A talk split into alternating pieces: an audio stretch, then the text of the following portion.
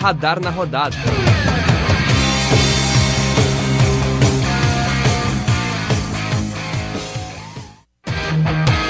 E aí pessoal, olá, bom dia, boa tarde, boa noite para você que está nos ouvindo aqui na sua plataforma preferida de streaming.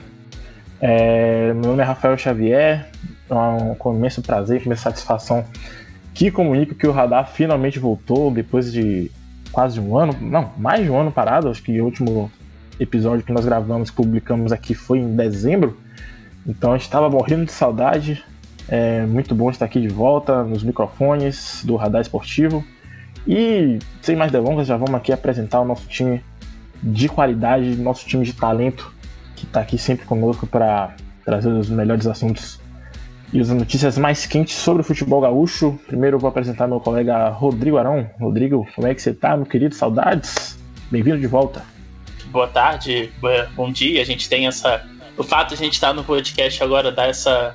tira esse recorte temporal, né? Mas bom estar de volta, né? A primeira vez que a gente.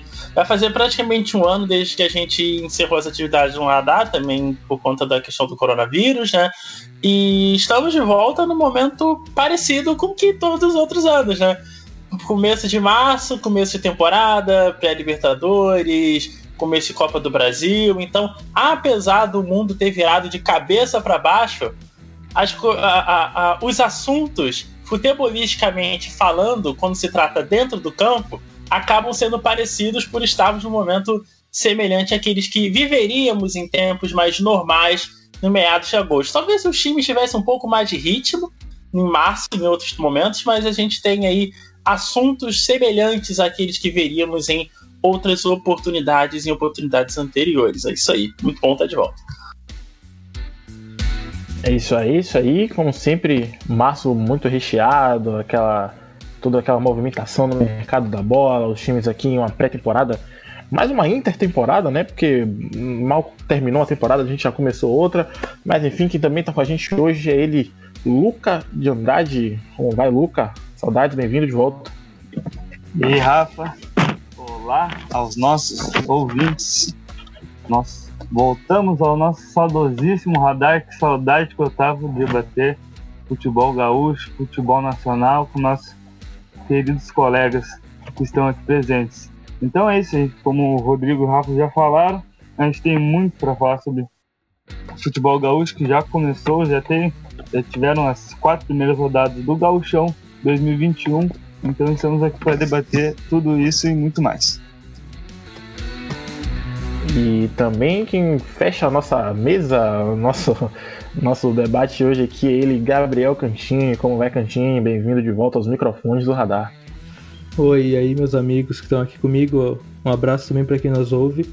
É muito bom, né, estar tá falando de futebol, algo que a gente não para nunca de consumir e que faz muita falta. Então, legal estar tá fazendo o que a gente mais gosta, que é falar sobre esporte, sobre futebol gaúcho, futebol nacional. Muito obrigado, vamos lá para essa volta, um novo formato, a gente está se adaptando, tudo de novo, mas vamos conseguir aí. Aos pouquinhos a gente se arruma e fica cada vez melhor. Bem, muito bem, isso aí, Cantinho. E também para esclarecer um pouco desse novo formato, talvez você está estranhando por que, que a gente está aqui só no Spotify, ainda não está nas rádios, a gente ainda não está podendo voltar às atividades é, rotineiras, né, da, lá gravar nos estúdios e tudo mais como vocês, você já estava acostumado na, no estúdio da UniFM 107.9, por isso que a gente voltou aqui nesse formato um pouco mais é, adaptado para o digital. A gente está voltando bem forte agora aqui na, na, enfim, no Spotify, no Google Podcast, na sua plataforma preferida de streaming. Também estamos voltando com tudo nas redes sociais, então é, segue a gente lá no Instagram, arroba Radar Esportivo, também segue a gente lá no Facebook, Radar Esportivo que a gente voltou com voltando com as notícias mais quentes do mercado da bola sobre transferência, sobre a, a pré-temporada, agora na verdade intertemporada, né, dos, dos, dos, clubes, enfim, tudo isso que você já estava acostumado no radar esportivo de sempre, agora num formato mais adaptado para o digital. Então, já continuando aqui nesse clima de agilidade, nesse toque me voe, jogo rápido aqui, Vamos passar já para o cantinho para falar um pouco sobre o Inter, né? Como foi a semana, o final de semana mais especificamente do Inter. É, esteve meia estreia ali do, do Miguel Angel Ramírez, já com vitória, uma vitória um pouco suada, uma adaptação ali já no, no, no novo esquema de jogo. Mas, enfim, um pouco pra gente como é que foi essa estreia do, do Inter no, com o novo técnico Miguel Angel Ramírez.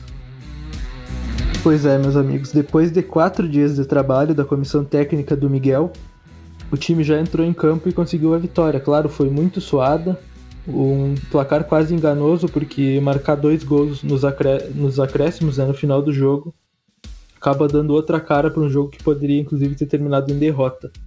Mas eu acho que a gente tem que pensar que, claro que é um processo muito longo, que o time do Inter ele vem tentando se desconstruir. Ele também quer abrir mão de algumas peças, de modos e formas de jogar. Então, de modo geral, acredito que esse jogo aí ele serviu muito para mostrar o que, que pode acontecer de bom e também mostrar tudo aquilo que acontece de errado e o que, que vai acontecer até o Inter, é, o Inter conseguir estabelecer realmente o formato novo que ele quer, que ele quer implantar. É, a gente vê que o, o Inter tem algumas peças que já se afirmaram, então saiu marcando gol com o Yuri Alberto numa jogada do Rodinei ali com ele. Só que durante a partida o Inter tentando ainda se configurar, tentando ser postado da maneira como o técnico espanhol pede, acabou talvez tendo muita paciência, em vez de dar um chutão, o jogador guardava muito a bola, esperando o parceiro de campo dele ser posicionado de uma maneira a agradar o treinador, e numa dessas o Inter acabava perdendo a bola, foi o que aconteceu com o Rodinei, que deu o primeiro gol para o time do Ipiranga. Depois, de novo, é, o Nonato tá lá na frente do gol no ataque, ele vira de costas e vai dar uma bola para trás para recomeçar o jogo e tratar com mais calma da posse, acaba entregando a bola para o adversário e nisso o Inter comete o pênalti que dá o segundo gol para o Ipiranga. E aí eu acredito que a, a, segunda parte do jogo foi muito mais um Bumba Meu Boi, né? Aquele jogo que o Inter tem feito há muitos anos de atacantes, bola para a área, bola trocada entre os zagueiros, vai para lateral, sem muita sem muito trato, muito cuidado, que é o que o Miguel Ramirez pede no jogo dele. Mas de qualquer forma deu certo, né? O Zé Gabriel, que é um zagueiro bem contestado aí pelos, pelos torcedores, acabou marcando o gol do empate. E já no final do jogo o Inter conseguiu abrir a vantagem com um pênalti que o Edenilson acabou convertendo. E no finalzinho, mais uma assistência do Rodinei, a segunda dele no jogo, para o gol do Patrick. O que, que vocês acharam desse jogo? Como é que vocês avaliaram o desempenho do time? É, primeiro, eu, eu tenho uma pergunta para ti. Tu falou do Yuri Alberto no começo do, do teu comentário, né? Uh, e tu acha que pelo que ele vem fazendo, se tu tivesse uma escolha entre três jogadores que jogam mais ou menos a mesma posição, jogaram né, no Inter, o Guerreiro antes de se machucar, o Thiago Galhardo, na ausência do Guerreiro, que desempenhou um papel muito bem com o Tchatcho, ou o Yuri Alberto, que está fazendo muitos gols e está voando agora no ataque do, do, do Inter. Eu acho que nesse momento não tenho dúvidas de que o, a unanimidade é o Yuri Alberto. O Guerreiro ainda voltou bem ontem, ele não, não foi mal. Para tanto tempo parado, eu acredito que ele desempenhou um papel legal, botou algumas bolas para os companheiros marcarem, que acabaram não marcando, mas enfim, ele poderia ter dado duas assistências nessa volta já. E a gente tem que pensar qual Galhardo e qual Guerreiro a gente se refere, né? porque o Galhardo que começou e fez aqueles aquele primeiro semestre incrível ano passado não é o mesmo que o Inter tem hoje, que já é um cara que se esforça menos, que está correndo menos, que talvez seja focado em outras situações, que inclusive é um jogador que o Inter pensa em, em vender caso chegue uma proposta boa. Então acredito que nesse primeiro momento o Guerreiro, até pela idade, pelo salário e pelo cacife que ele tem, é o titular ao lado do Yuri Alberto. E aí, para a terceira posição, a gente teve o Caio Vidal, que chegou bem ontem, né? Porque a gente sabe que o Miguel Ramírez ele pensa em trabalhar com três atacantes. Então, o Guerreiro ocuparia a função de centroavante, o Yuri Alberto iria para uma das pontas. E do outro lado, a gente teria, primeiramente, o Caio Vidal. A questão do, do Thiago Galhardo é uma das questões, uma questão assim muito para se, se acompanhar, porque eu costumo dizer que o Galhardo ele é um cara muito específico, né? Porque o Thiago Galhardo ele, ele fica entre, né, um camisa 10 e um camisa 9, né? Então ele fica aquela coisa de você ter um esquema de dois atacantes que o beneficie, né? E quando existiu esse esquema de dois atacantes, onde teoricamente primeiro ele era o cara que ficava atrás de um, de um, de um 9 fixo e, e, e acompanhava os espaços quando tinha o Guerreiro, e depois até como esse cara mais, mais um pouco mais à frente, né, trocando um pouco mais com o Abel nessa questão de quem era o primeiro e quem era o segundo. O Galhardo foi, foi o principal artilheiro do Brasil ali, estava competindo ali com, com, com o Marinho, né, com o Germancano, que fez a primeira, primeira parte de, de Campeonato Brasileiro também muito boa.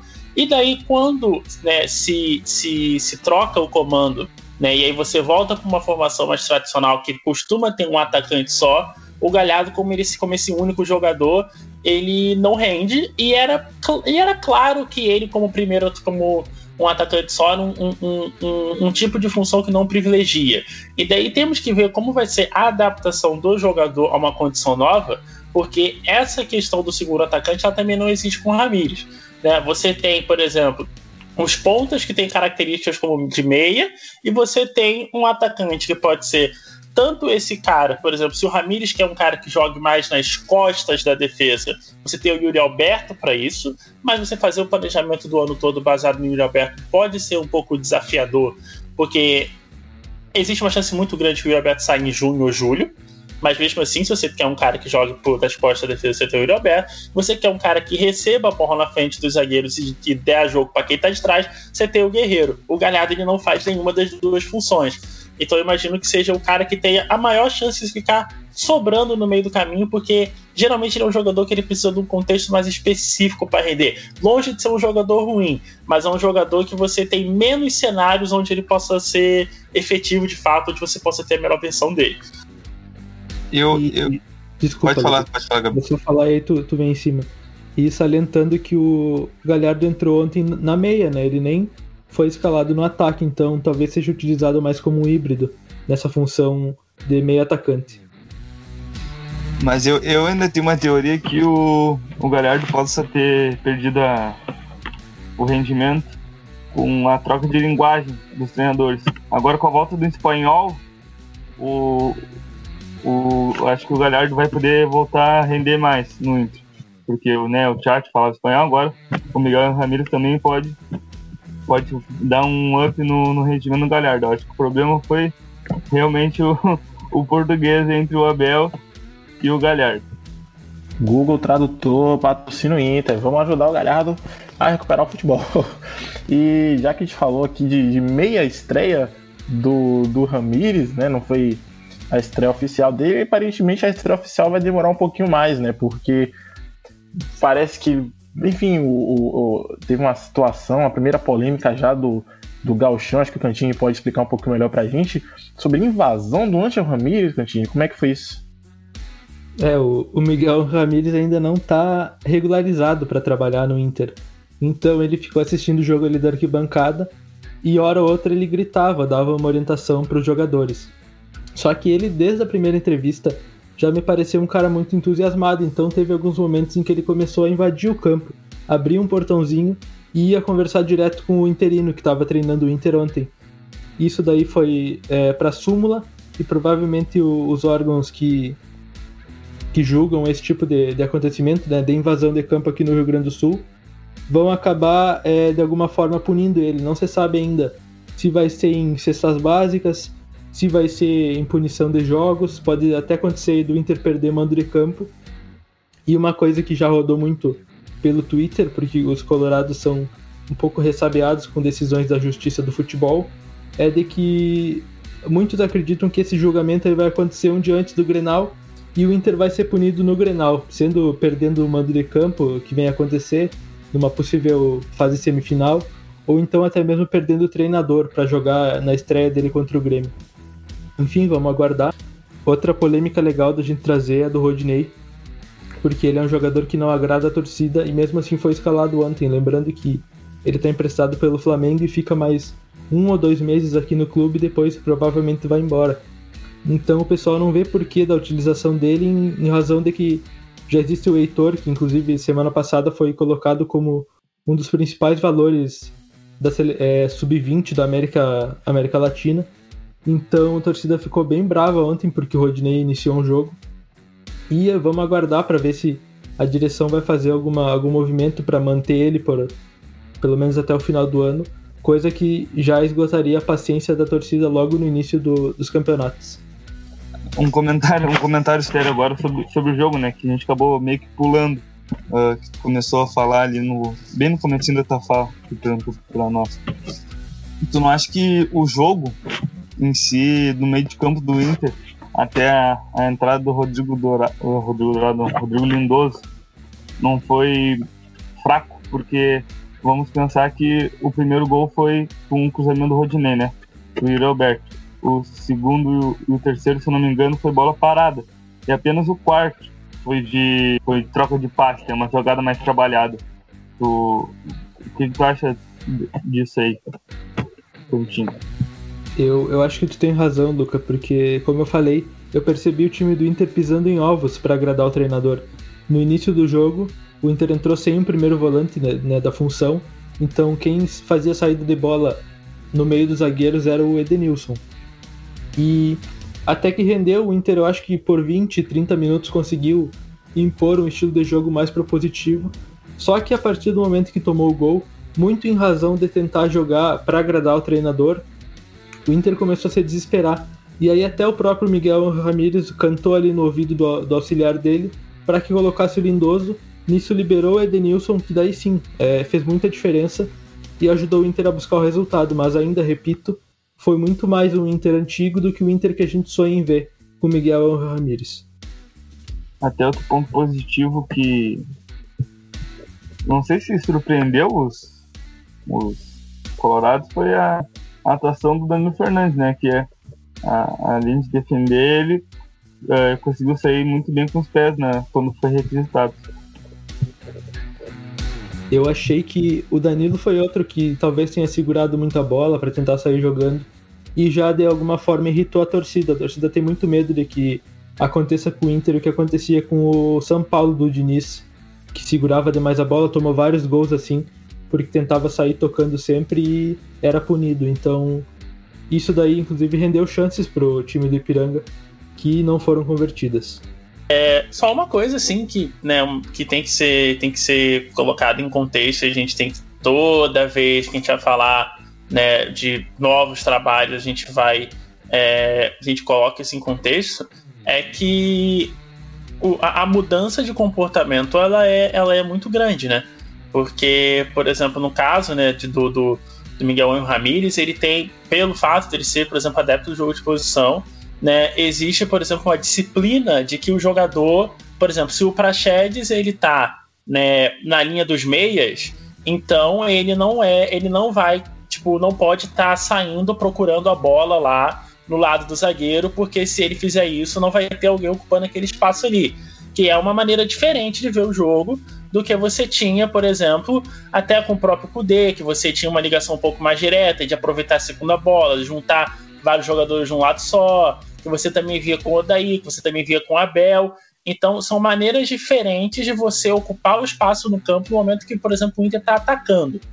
Né? Talvez a questão sem a bola seja um pouco mais, mais tranquila, por, pelo fato de você ter já um certo costume com o Kudê de marcar mais alto, de pressionar, de marcar mais encaixado. Então a parte sem a bola talvez seja mais fácil, mas com a bola é uma maneira bem diferente de ver o jogo. Né? Então, e você, como você joga né, de uma certa maneira durante um tempo, para você pensar que é para fazer tal coisa, ocupar tal lugar de vez de outro, no começo realmente você vai ter uma, uma, uma sensação de que vai ser arrastado, até por isso que, por exemplo, o, o, os titulares estão jogando o gauchão para poder né, desenvolver esses comportamentos de campo com um pouco mais de tranquilidade.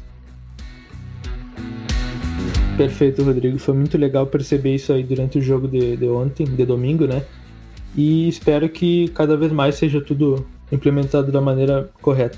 Passando um pouquinho para falar de mercado, o Inter busca principalmente um zagueiro, porque a gente sabe que confiáveis no time do Inter hoje a gente tem só o Cuesta. Além disso, tem o Lucas Ribeiro, que ainda é jovem e está emprestado ao Inter. Depois tem o Zé Gabriel, que fez gol ontem, mas não é unanimidade. Então, pensando nisso, o Inter está buscando contratar o Corujo, que é um, um zagueiro do Nacional parece ser bom jogador. Vamos aguardar aí nas próximas semanas se o negócio avança. Outro jogador do Nacional que o Inter estava de olho era o Gabriel Neves, estava numa disputa com o São Paulo pelo jogador Mas parece que esse negócio é, estagnou de vez porque o clube uruguaio pediu muito dinheiro e o Inter acabou recuando.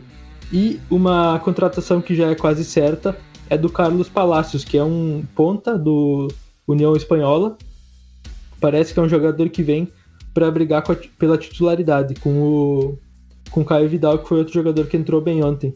Então, aos poucos, o Inter vai se montando, ainda sonhando com o Tyson, que pode ser liberado do Shakhtar no meio desse ano. E aí sim montar esse time com Tyson, com Palácios, com o Corujo, buscando talvez um outro lateral esquerdo para suprir uma lesão do Moisés. E por enquanto era isso. O que vocês acham aí desses movimentos no mercado do Inter? É, então temos a questão da, da zaga, realmente. Eu acho que nem o próprio Vitor Cuesta é um jogador que se pode tratar como unanimidade. Porque o campeonato do Cuesta ele é muito dividido em com o Abel Braga e com, com o Eduardo Cudê. Porque principalmente a altura da linha defensiva. Né? Com o Cudê você tinha a linha mais próxima do meio de campo e o Cuesta é um cara que ele tem muita dificuldade para correr para trás. Se você tem uma situação onde ele tem que proteger a área, onde ele tá mais perto do gol, num cenário que você, né, que, que, o, que o Internacional ele tá mais atrás, tem mais jogadores ali para proteger e ele não tem que correr tanto, ele rende muito bem. A gente viu isso nos últimos 3, 4 anos dele no Internacional. Agora, numa situação onde você é, por exemplo, o Coesta, ele, ele não é um jogador muito rápido, ele é um jogador que aconteceu muitas vezes isso na época do Kudê, que ele tinha que se arriscar muito cedo na jogada e, e ele, se ele não conseguisse o bote logo na primeira, na, na, na primeira tentativa, ele não ia conseguir recuperar. Tem um gol muito, muito característico disso contra o Corinthians, por exemplo, que acabou sendo uma derrota que acabou pesando bastante para o Inter, que a, a linha estava lá na linha do meio campo, o Cuesta sabia que não tinha condição de correr contra o Ponta, se jogou em cima da bola, o Ponta jogou a bola na frente, houve um cruzamento, o Gol ganhou o jogo.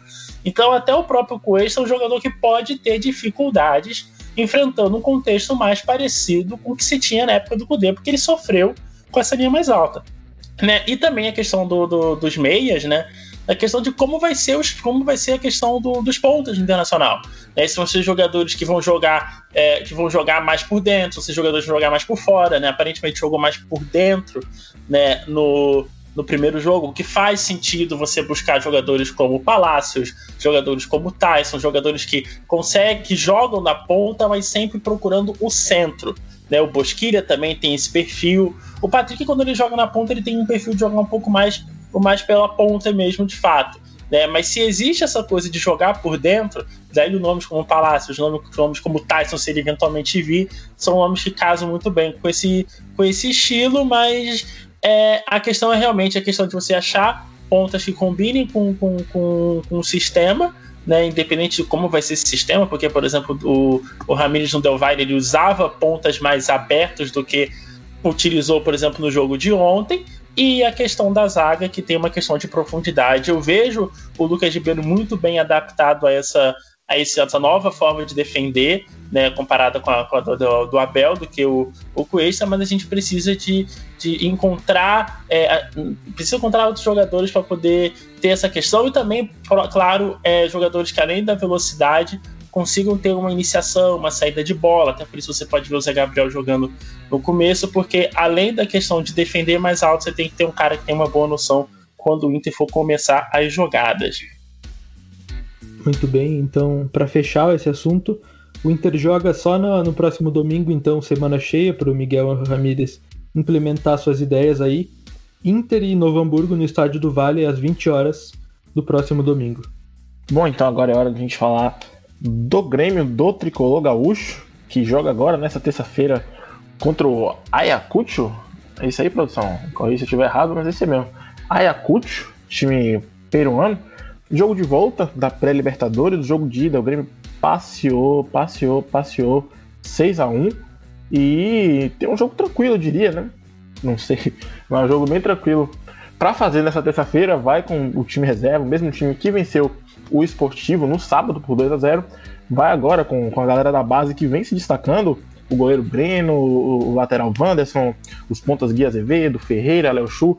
É, são jovens que vêm se destacando no Grêmio, inclusive bagunçando um pouquinho o planejamento de mercado, eu diria, do Grêmio, que estava com algumas é, é, posições em prioridade, por exemplo, o goleiro é, é, foi uma, uma posição muito preocupante, uma, uma posição que atrapalhou um pouco o Grêmio durante o campeonato, já vinha atrapalhando na verdade há alguns anos, desde a saída do Marcelo Groi o Grêmio ainda não conseguiu acertar 100% no goleiro, e o goleiro Breno vem se destacando, se destacou na, na última partida contra o Esportivo, se mostrou seguro pelo menos, que é algo que faltava um pouco, assim, essa confiança da torcida da comissão técnica em um goleiro que fosse seguro, nas chances que foi é, exigido é, se mostrou muito bem, e é isso, pode até bagunçar um pouquinho esse planejamento de mercado do Grêmio. Eu quero saber de vocês o que, é que vocês estão achando aí do, do desempenho da, da molecada, da gurizada da base e é, projeções para o jogo de hoje, jogo dessa terça-feira.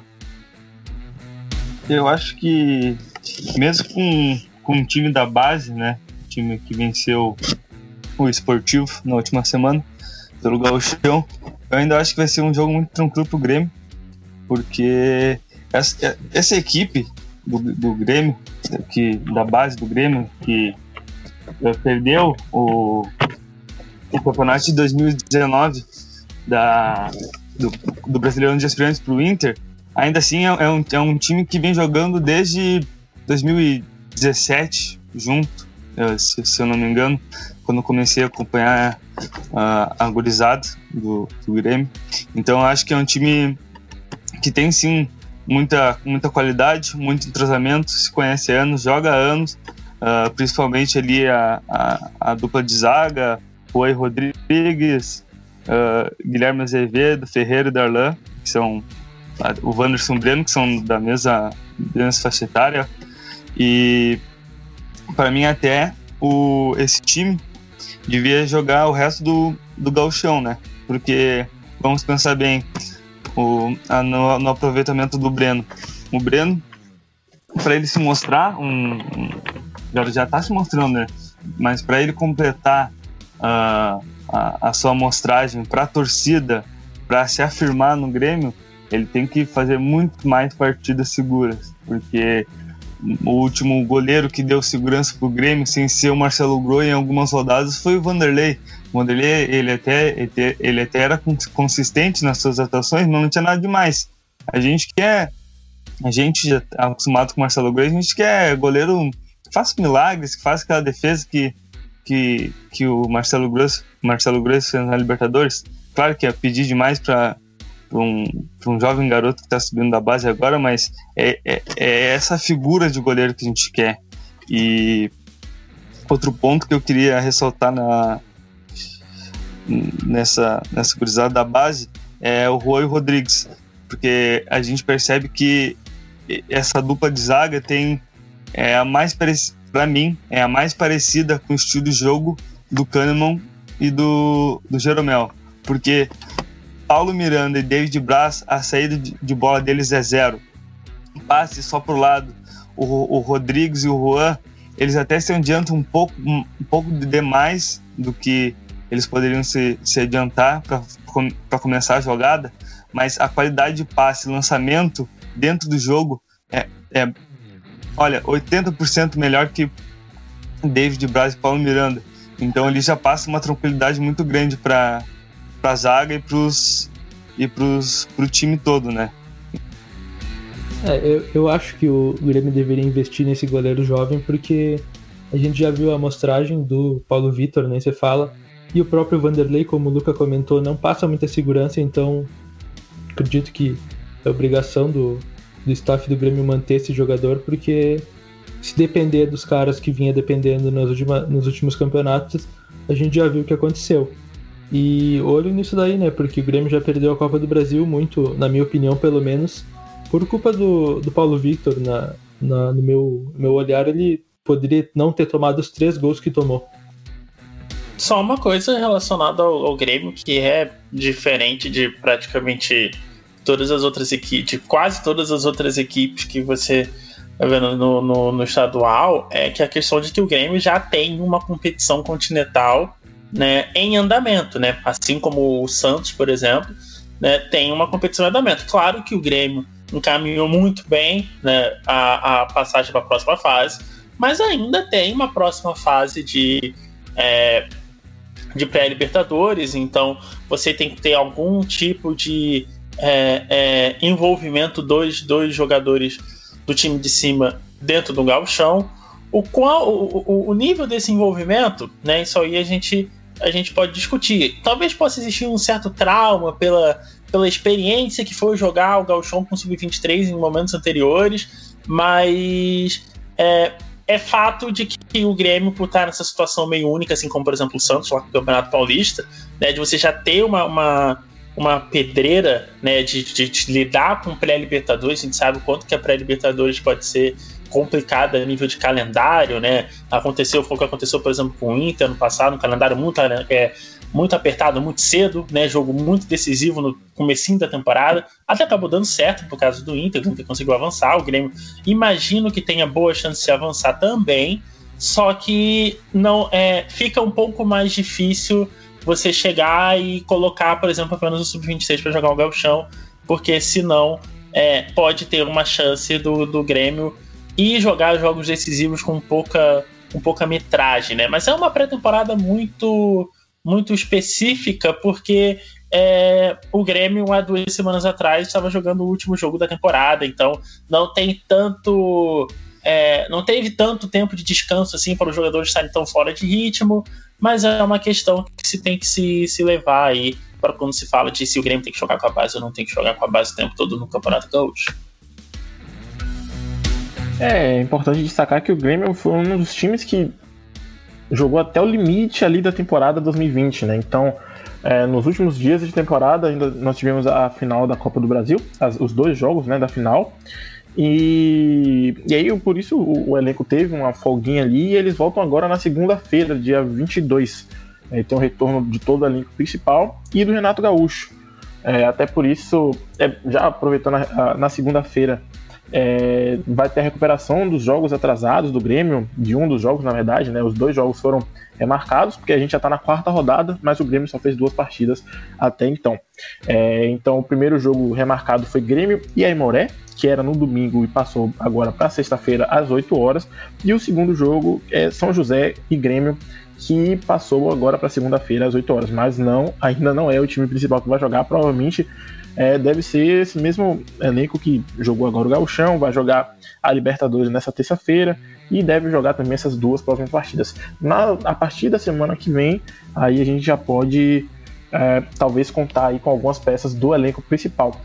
Provavelmente com novidades também, é bom já abrindo outro assunto aqui, uma semana muito movimentada, não de negociações concretas, mas de muita especulação é, nomes grandes, nomes importantes do cenário brasileiro e mundial foram ventilados no Grêmio essa semana, ao longo da semana. O Renato também prometeu surpresas é, para essa semana que a gente está agora. Então, é, você deve estar tá ouvindo, a gente espera que você esteja ouvindo esse podcast na terça-feira, talvez hoje, talvez na quarta, na quinta, deve vir alguma novidade bem grande. Uma notícia que a gente tem, infelizmente, é que uma dessas surpresas não é o Douglas Costa. O Douglas Costa já comunicou que vai cumprir o contrato que tem com a Juventus. É, se não me engano, são mais um ano e três meses de contrato. Então, o Douglas Costa não deve ser um dos reforços anunciados pela equipe, pela equipe do Grêmio nessa semana, para essa temporada. Mas, em compensação, o nome do Rafael Carioca é, continua bem forte, bem próximo de ser anunciado oficialmente pelo Grêmio. E aí a gente fica, precisa ficar atento aí é, na movimentação do mercado nessa semana para ver se anuncia oficialmente. Um ponto é, que vale destacar também, voltando um pouco sobre a questão da base, é destacar o Lucas Araújo, né, que foi muito bem na partida contra o Esportivo, é, que joga ali nessa posição do Rafael Carioca e tomou conta ali da camisa, pelo menos com esse time é, alternativo, se mostrou já uma realidade que tem muito potencial para ajudar o Grêmio ao longo da temporada, para compor o elenco principal. E, enfim, o, o Luca, como bom e velho gremista, queria saber de você a sua opinião sobre esses nomes que estão sendo ventilados. Falou muito sobre um super Grêmio com nomes como Higuaín, o próprio Douglas Costa, que a gente já citou, enfim, nomes muito grandes, mas é, você acha que o Grêmio tem condições de manter o nível das especulações? Ou é, é para o torcedor gremista criar expectativa, de fato?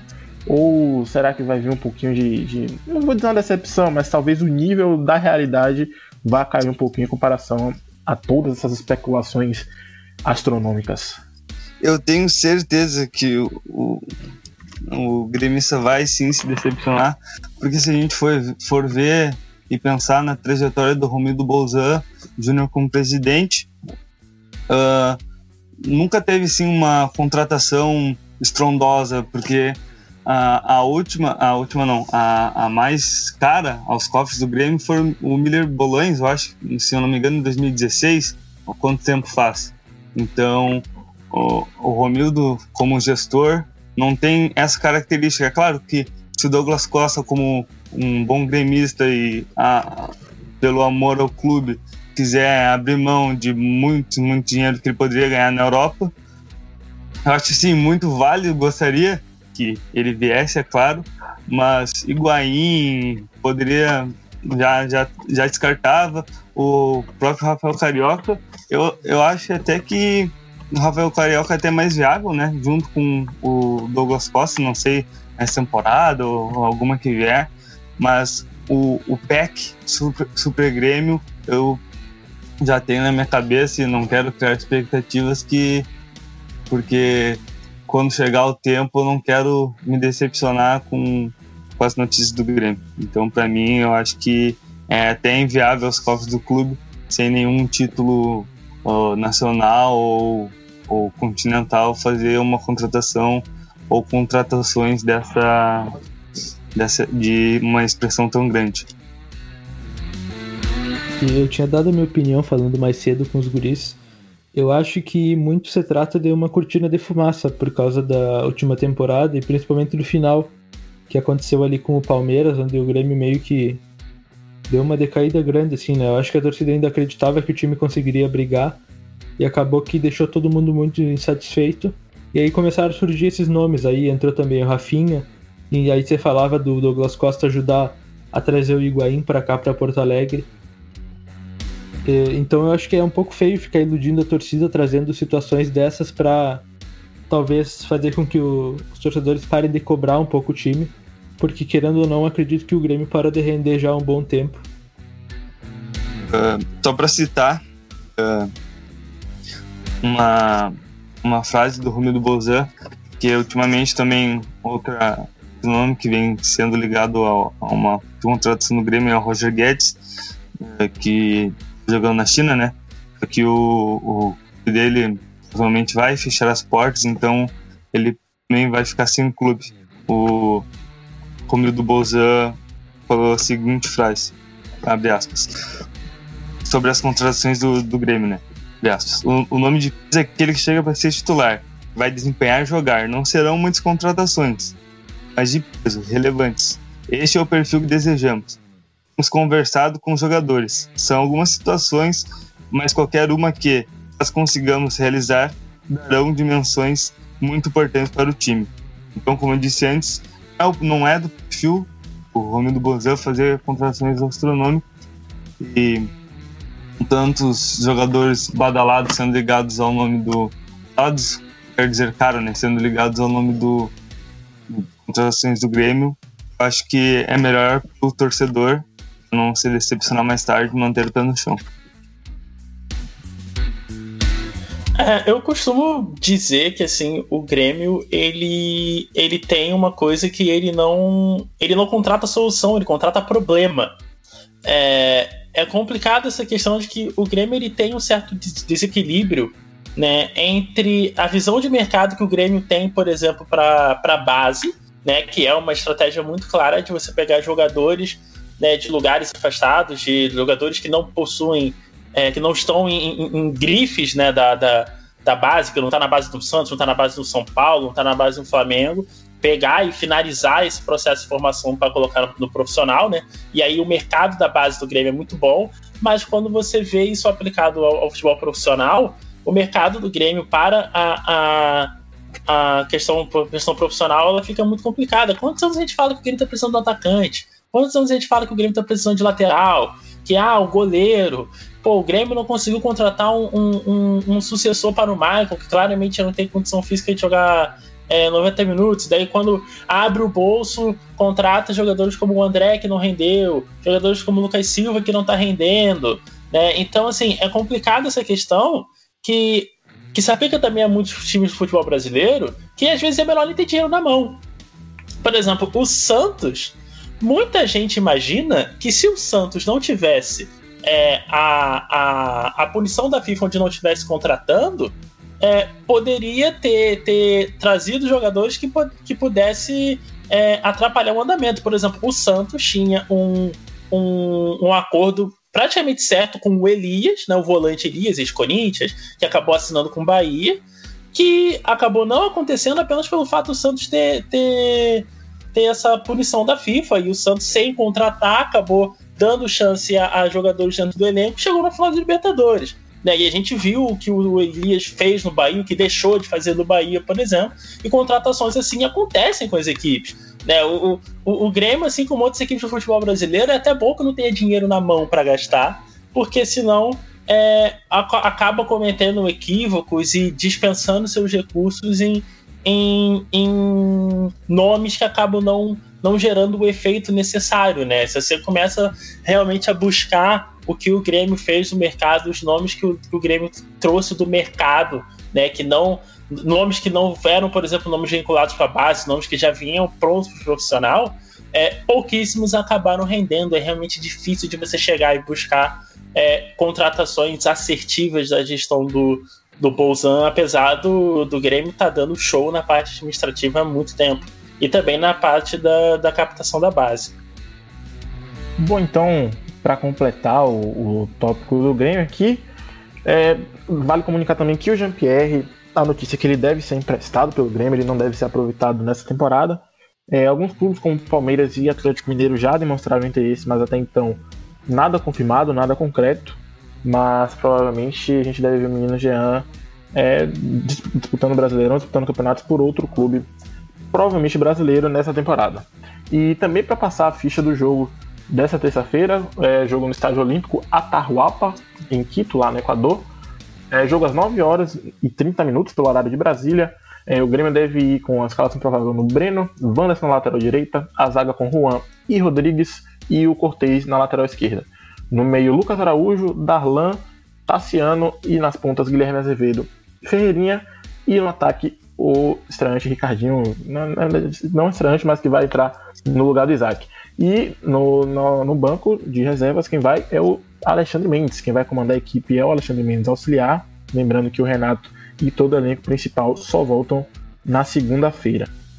Só para aproveitar o que tu falou do Jean-Pierre, a última falazinha sobre o Grêmio, uh, queria aproveitar sobre a polêmica né, que rolou essa semana. Hum, começou no final de semana, na verdade, com o PP e o empresário do PP que postaram uh, provocações à, à, à gestão uh, do Grêmio sobre o aproveitamento do, do Jean-Pierre também. Então acho que o PP, caso seja antecipada a saída do Grêmio para o Porto, ele vai sair muito queimado com a torcida que quando o Cebolinha saiu era um jogador que estava muito identificado, né, como ah, o próximo como um o próximo sucessor, né, que ia dar muitas alegrias ao, ao torcedor gremista. Tudo bem ele sair para o Porto, mas do jeito que saiu, eu acho que fica uma, uma imagem ruim para o jogador, né, que é muito jovem e caso ele volte algum dia pro, pro futebol brasileiro em fim de carreira, uh, o torcedor gremista certamente irá lembrar da, da maneira que ele saiu do clube. Bom, então, encaminhando com nossos assuntos, é, acho que o Luca pode trazer para a gente um panorama dos times do interior gaúcho que vão jogar é, a Copa do Brasil essa semana. É, enfim, vários, vários jogos já foram disputados, mas as equipes gaúchas só começam a jogar essa semana. Então, o Luca traz para a gente um panorama rapidão é, como está a disputa do Rio Grande do Sul na Copa do Brasil. Então, passando para vocês aqui rapidinho, Uh, só lembrando que a premiação, né, uh, caso algum clube gaúcho passe de fase, uh, a premiação é de 600 mil reais a 1 milhão de reais pro, pro vencedor da, da, dessa fase, né? Então, começando pelo jogo de amanhã, uh, começando pelo jogo de terça-feira, na verdade, né? Dia 16 de março, temos Murici de Alagoas contra a Juventude, uh, às 7h15 no estádio José Gomes. Esportivo uh, contra o Remo na quarta, dia 17, às 20 horas na Montanha dos Vinhedos.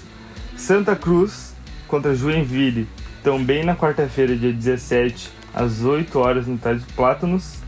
Caxias contra Fortaleza, também na quarta, às 20 horas no Centenário.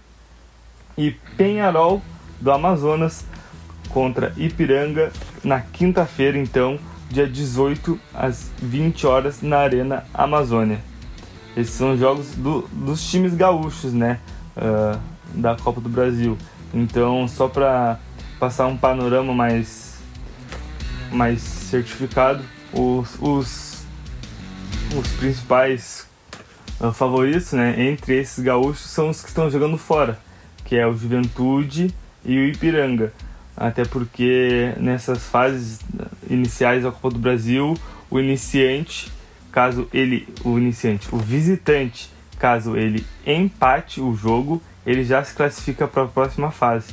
Então, uh, caso o Ipiranga ou o Juventude uh, empatem ao mínimo, basta um empate para passar de fase, enquanto Esportivo, Santa Cruz e Caxias têm que obrigatoriamente ganhar o jogo para passar adiante na Copa do Brasil. E agora também abrindo mais um pouco do futebol nacional, muita coisa aconteceu é, nesse início de semana teve time jogando com oito jogadores e com sete de linha e volante improvisado no gol. Teve polêmica com o professor Murici Ramalho. Quem traz mais informações pra gente é o Rodrigo Arão. Rodrigo, conta pra gente aí um pouquinho do que foi esse início de semana no cenário do futebol. É, esse, estamos aí nesse início de temporada de 2021, né? E a gente não, primeiro a gente tem que falar, claro, né, de como a pandemia tá afetando é o, o andamento do futebol nacional, né? E aí o, talvez o grande exemplo no momento seja o Campeonato Paulista, que é, e aí é uma coisa assim que se você for parando para pensar nos detalhes da notícia, começa é, beira o absurdo, né? É, primeiro da terça para quarta, né? Se definiu que não iria ter jogos, né? No caso, a Prefeitura de São Paulo disse que não teria jogos dentro da cidade de São Paulo, né? E aí depois isso se estendeu para o resto do estado, porém é, a, a proibição só viria depois do domingo. Então teve decreto dizendo que não teria mais jogo na, na, na do Paulistão depois da próxima semana, porém a rodada né, que iria começar, ela começou ela teve seu andamento, né, terminou ontem, por exemplo, com, o Palmeiras jogando contra a Ferroviária, teve o São Paulo chegou a jogar, o Corinthians, toda a rodada do, do Campeonato Paulista aconteceu a, após o decreto, né? E existe a possibilidade de que tenhamos, é uma possibilidade muito real, inclusive, de que tenhamos jogos do Campeonato Paulista, tanto em Minas Gerais, tanto no Rio de Janeiro, né? Que lugares, por exemplo, é, em, em, Belo Horizonte, por exemplo, se pode haver partidas contanto que os protocolos sejam respeitados. No Rio de Janeiro também existe uma disponibilidade para que os jogos sejam feitos. Né? E também temos questões né, é, fora de campo que envolvem a pandemia que, que até promovem reflexão sobre né, se deveríamos estar jogando, se deveríamos ter jogos, se não deveríamos ter jogos, né? A gente teve o caso né, do, do, do Gabigol, né, que um dia antes de se representar pro para o Flamengo, né? É, acabou sendo, sendo pego numa operação da polícia que não tinha nada a ver com o Gabigol em si, né? Era, uma, era um fechamento de um, de um, de um cassino, né? Cassinos, obviamente, são clandestinos. Né? Era naquela tentativa de, de, de operações de meio da noite para poder conter aglomeração e acharam o Gabigol lá, né? O, o, é uma questão complicada porque o Gabigol, vai, é, assim como toda a equipe do Flamengo, ia se, se apresentar na segunda-feira, né? E aí você ter um jogador que estava num, num, ambiente de alto risco de contágio, ver como que o Flamengo vai, vai lidar com isso internamente. Se o Gabigol vai, vai treinar normalmente com a equipe, que eu indico que vai acontecer. O Flamengo já, já, já disse, né, por parte da diretoria, que não aplicará multas, né? É, avaliou a situação do Gabigol como uma situação pessoal, né? A gente tem, por exemplo, até uma questão do caso do Grêmio, né? Que o Renato ele ficou no Rio de Janeiro durante o tempo, como ele costuma fazer de característica, só que, né? Saindo à rua regularmente, né? É, indo à praia como costuma ir. A situação no Rio de Janeiro é um pouco melhor do que se conta no Rio Grande do Sul, porém, né, as medidas restritivas, as medidas de, de, de distanciamento social, elas valem, elas valem para todo o território nacional, porque todo o território nacional encontra problemas de coronavírus. Né? E tivemos uma situação muito bizarra, né? ainda terminando essa questão da pandemia, que é uma coisa que não chegou a acontecer. Tivemos situações onde quase aconteceu isso, que eram jo é, jogos onde tínhamos equipes com menos de 11 jogadores. A gente teve um caso emblemático, que foi o primeiro caso, né, que foi o São Bento, que foi com 12 jogadores, que tinha com 11 apenas um reserva né? A gente teve equipes que foram com 12, com 13 jogadores ali, bem no limite. E tivemos um, né? Essa semana teve o começo da Copa do Brasil Sub-20. E no jogo entre Perilima e Bahia, a equipe do Perilima teve um surto de coronavírus é, uma semana antes do, do, do, começo do jogo, logo no final de semana anterior à partida. A partida teve, é, teve origem hoje, né? a partida foi realizada hoje à tarde. E o Perilima teve oito jogadores apenas para o jogo né? Não é que é oito, mas contando alguém do banco, puxando. Por ser uma equipe sub-20, você não tinha possibilidade de puxar jogadores de níveis abaixo para poder jogar. Então o Perilima foi com oito jogadores. O goleiro do Perilima não estava disponível, né? Você teve um jogador de linha fazendo gol, né? A função de goleiro. O Perilima saiu na frente contra o Bahia e o Bahia eventualmente acabou virando, né? Três jogadores a mais, uma vantagem muito grande mas a gente está vendo como que a, a, a pandemia vai, vai é, pautar o, o, campeonato. Você tem, por exemplo, o campeonato cearense, é, ele não vai acontecer porque o estado de Ceará vai entrar em lockdown, né? Mas a princípio o que temos nesse momento em relação ao cenário de pandemia é campeonatos estaduais eles podem deixar de, de, de é, terem suas rodadas em eventuais semanas né, nesse mês de março, Porém, competições como né, a Libertadores, no caso de Santos e Grêmio, a Copa do Nordeste, é, a Copa do Brasil, a princípio competições que extrapolam os limites dos municípios irão acontecer. Né? No caso, por exemplo, é, o Ceará entra em lockdown não vai ter campeonato cearense, porém nenhuma, não existe nenhum indicamento de que indicação de que Ceará e Fortaleza deixarão de fazer suas partidas na Copa do Nordeste. Né? Então, essa é a situação. O Brasil está no pico da pandemia ainda, né, numa situação até pior do que tivemos em 2020. Vamos ver o que, que vai. É, quais serão os próximos passos, se eventualmente teremos Copa do Brasil sendo é, adiada, se teremos Copa do Nordeste sendo adiada, né? até veremos como que vai ser essa situação quando começar o brasileiro daqui a dois meses, mas é, para quem achou que a pandemia não ia interferir mais no futebol em 2021, na verdade está afetando até mais que em 2020. E com isso a gente encerra a primeira edição de muitas que virão do Radar Esportivo, do Radar na Rodada em 2021. É, mais uma vez, é, ressaltar como é bom para a gente, como é um prazer imenso, uma satisfação estar de volta aos microfones do Radar Esportivo, trazendo muita comunicação para vocês é, o mais rápido possível, as notícias mais quentes do mercado, sobre tudo sobre o futebol gaúcho. É, eu sou o Rafael Xavier, você ouviu aqui a minha voz, a do meu colega Gabriel Cantini, do Luca de Andrade e do Rodrigo Arão. Nos vemos na próxima terça-feira. Não esqueça de nos seguir nas redes sociais, arroba Radar Esportivo no Instagram e no Twitter e Radar Esportivo no Facebook. Deixa seu recadinho pra gente lá, curte, comenta, compartilha. E é isso. Um abraço para vocês. Até semana que vem. Abraço.